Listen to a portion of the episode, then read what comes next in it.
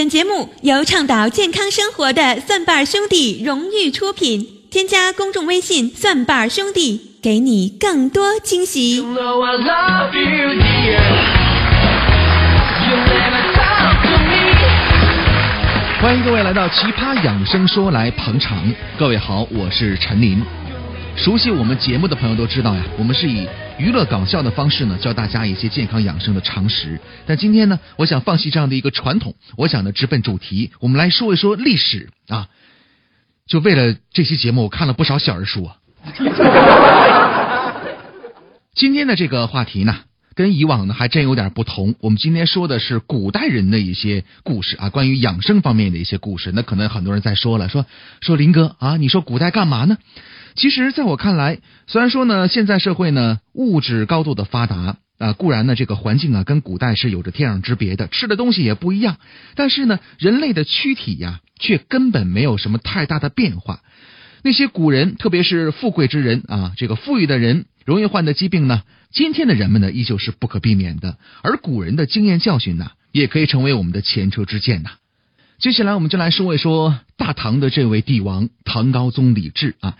那其实说到唐朝的这些帝王呢，各位可能第一个会想到唐太宗李世民，对吧？还有呢这个唐玄宗李隆基，哎，这样的一些人，也许很少会有人主动去想。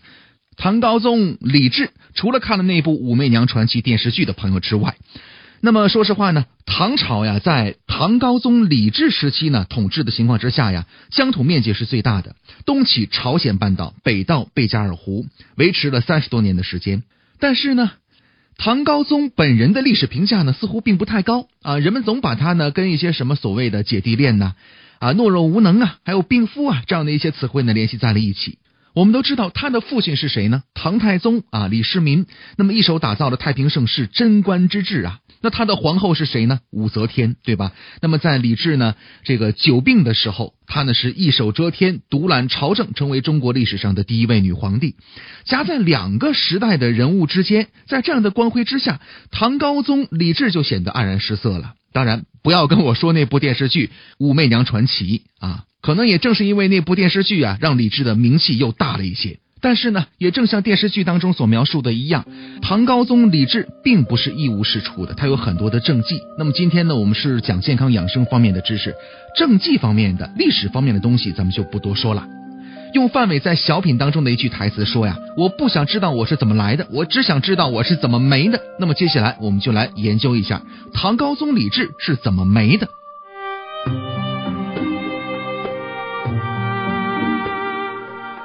唐高宗出生在公元的六二八年，二十一岁继位，开始成为了唐王朝的新的舵手。但是呢，心有余而力不足啊！过了十年左右呢，在政坛上出世身手的他呢，却因为疾病而病倒了。从历史记载来看呢，他大约在三十岁左右呢就开始患有风疾，但是呢，久治不愈，导致此后的二十多年呢，在政治上的处处受制于他的皇后，也就是武则天。在中年以后呢，他的健康状况呢是每况愈下，更加呢是力不从心了。那么这个风疾，还有呢风眩，还有这个视力下降，成了高宗啊执政的最大的障碍啊。最终呢，他呃彻底就没了，享年五十五岁。说有一次啊，唐高宗呢打算前往嵩山去祭祀，那不料病情加重了，就只好作罢。那么这个时候呢，他的头重病啊非常的厉害，医生呢给他做了针灸的这样的一个治疗。当时武则天呢是特别的质疑啊，但是呢皇帝本人呢，哎是比较开明的，那你就你就扎吧，你就可劲扎吧，对吧？愿意尝试一下，就像现在咱们的很多人有病乱投医一样，这个道理是这样的。针灸之后初见成效，但是呢过一段时间呢你不扎它又不行了，所以这个问题呢根本没有办法彻底的解决。说唐高宗是怎么度过他人生的最后一段时光的呢？历史当中有这样的记载，说呢在寒冬的十二月的某一天。头晕了好多天的唐高宗啊，决定呢想登上城楼，向百姓们来宣布诏书啊！你想这个一国之君登上城楼，那是呃那是一种什么样的景象？而且呢振奋民心嘛，对吧？可能是因为太激动了，竟然想这个骑马前往。突然之间，哎，这个病就发作了。高宗呢不但没有办法上马，而且呢连行动都非常的困难，于是就赶紧扶着回去吧。回去之后呢，就逐渐的头疼、恶心、呕吐、视力模糊。这样的一些症状就铺天盖地全来了。当天傍晚，于是乎这老哥就离开了这个美好的人间呐。这就是他人生最后的一段时光，是这么度过的。可是你死不要紧呐，这个死因成了千古之谜。很多人都想通过各种方式去解开，当然，在我们的今天节目当中啊，我也没有办法给你一个确立的、确凿的证据，说他是因为什么病而死的。我们只是通过这样的一些细节来推断他的疾病，并且呢，从中来学到我们应该怎么去保养、怎么去保健。刚才说到了风疾啊，什么是风疾呢？我们之前也解释过了，中医指的是半身不遂啊这样的一些症状，大体上呢相当于西医当中的这个心脑血管的疾病，但是呢并不完全等同啊。还有呢风眩，呃头晕目眩的，中医指的是因风邪、风痰所致的眩晕。除此之外呢，唐高宗啊视力还会受到影响。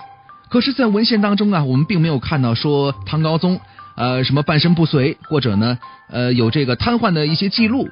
那么这个症状呢，可能是因为反复的头晕或者是眩晕，严重的转为明显的头疼，而同时合并了视力的模糊，进而发展到了失明这样的一个状况。可是这个时候会有人说呀，有学医的朋友就会说说林哥，你这样说的不对，引起眩晕的疾病有很多种啊。但你知道，咱不能在这一一列举哈、我只说几个可能性比较大的是什么呢？椎基底动脉供血不足啊，这个病。但是呢，椎基底动脉供血不足经常出现在中老年人的身上啊。这个病呢会导致眩晕，还有呢血压的异常，严重的时候呢会有这个视力障碍和剧烈的头疼这样的一些症状。但是呢，临床上是非常少见的，所以在这儿呢我们可以暂时的忽略掉。那么什么情况会导致唐高宗的病因呢？恐怕可能性最大的就是高血压。为什么这么说呢？我总结出了几条这个原因啊。首先第一点，你看这个李唐家族吧，可能会有遗传性的高血压。为什么这么说呢？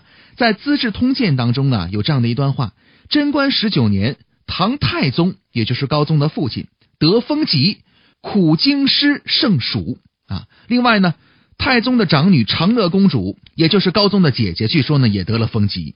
二十多岁的时候呢，正是这个很好年华的时候，就匆匆的辞世了。唐高祖李渊的夫人窦氏，哎，也就是高宗的祖母，也只活了四十来岁，不排除患有心脑血管疾病的可能。虽然说风疾呢，并不能跟现代医学的高血压完全的画上等号，但是毕竟范畴是比较接近的。而我们也知道一个常识啊，在自己上一代的亲人当中啊，有患高血压的话呢，那么你患高血压的可能性也是倍增啊。说唐高宗可能会有高血压的第二个原因是什么呢？你看这个李唐家族的男性祖先呢是北方的汉人啊，母亲这个那方呢是已经汉化的游牧民族鲜卑族。那么现代调查研究已经发现了，以黄河为界，北方人患高血压的几率呢是高于南方人的。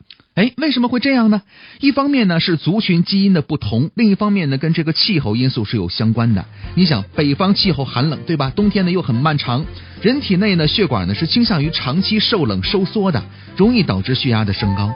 高宗的母亲、祖母呢都是鲜卑族的血统，可以说呢是不折不扣的汉胡混血儿和北方人呐，又长期生活在黄河以北，所以说很难摆脱患高血压的风险。第三点说，唐高宗患有高血压的可能性，这个原因是什么呢？还是跟北方人有关系啊？当然，在这儿呢，不是跟北方人较劲，我也是北方人。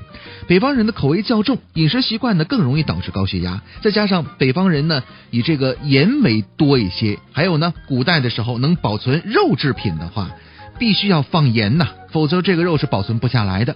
另外呢，有一点是什么呢？唐高宗本身呢有胡人的血统，可能很喜欢吃这个。肉食还有呢酒水，这些呢都很容易导致他患有高血压。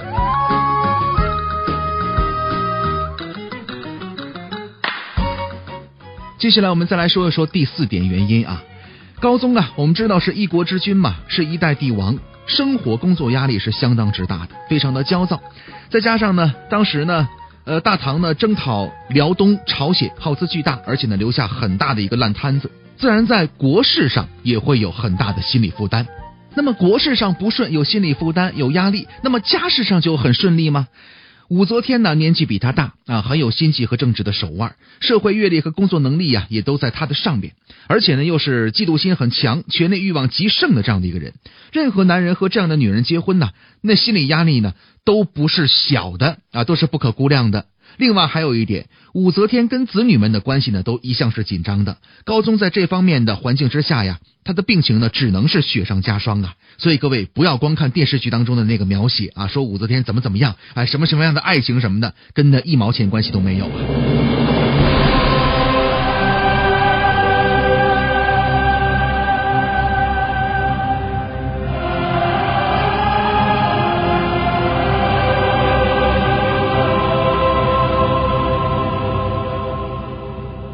所以说了这么多，唐高宗患有高血压的可能性呢是非常大的。再加上当时，呃，临死的那一天，他呢是在寒冬的十二月出行，导致血管的极度的收缩啊，导致病情复发，自然也就撒手人寰了。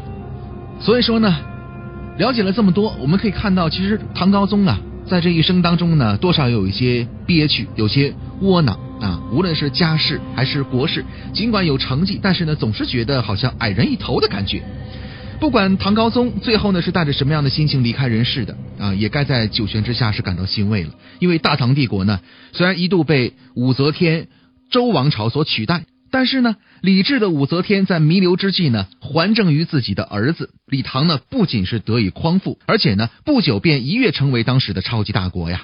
武则天逝世之前，还决定呢以皇后之礼呢跟高宗合葬在乾陵，直到一千多年之后的今天，他们的夫妻合葬的地宫啊，是唐代帝陵当中唯一保存完好的。所以，尽管生的时候坑呲瘪肚、迷迷糊糊的，挺憋屈的，但是冥冥当中，上天好像总是有那么一点公平存在的。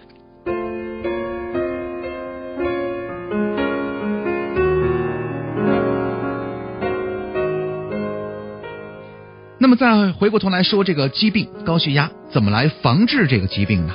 怎么来治这个疾病呢？我想网络上有很多的文章，在这儿呢我就不一一再重复了，各位可以查一下啊。如果跟自己有关的话，还有呢，今天节目就到这儿了。那感谢各位收听。可能有朋友说，这林这林哥，你你后面不是有这个病例吗？你今今天怎么没有呢？我给忘了，真忘了。最近失恋了，好了，不多说了。呃，总而言之呢，大家可以关注我们的公众微信账号“蒜瓣兄弟”这四个字啊，之后呢加入关注，填写病历卡，我们有在职医生啊为您答疑解惑啊。当然是在三个工作日之内呢，给你详细的文字回复。你就换句话说，就在我们这儿，你可以问诊，你可以看病就完事儿了啊。各位，再会，拜拜。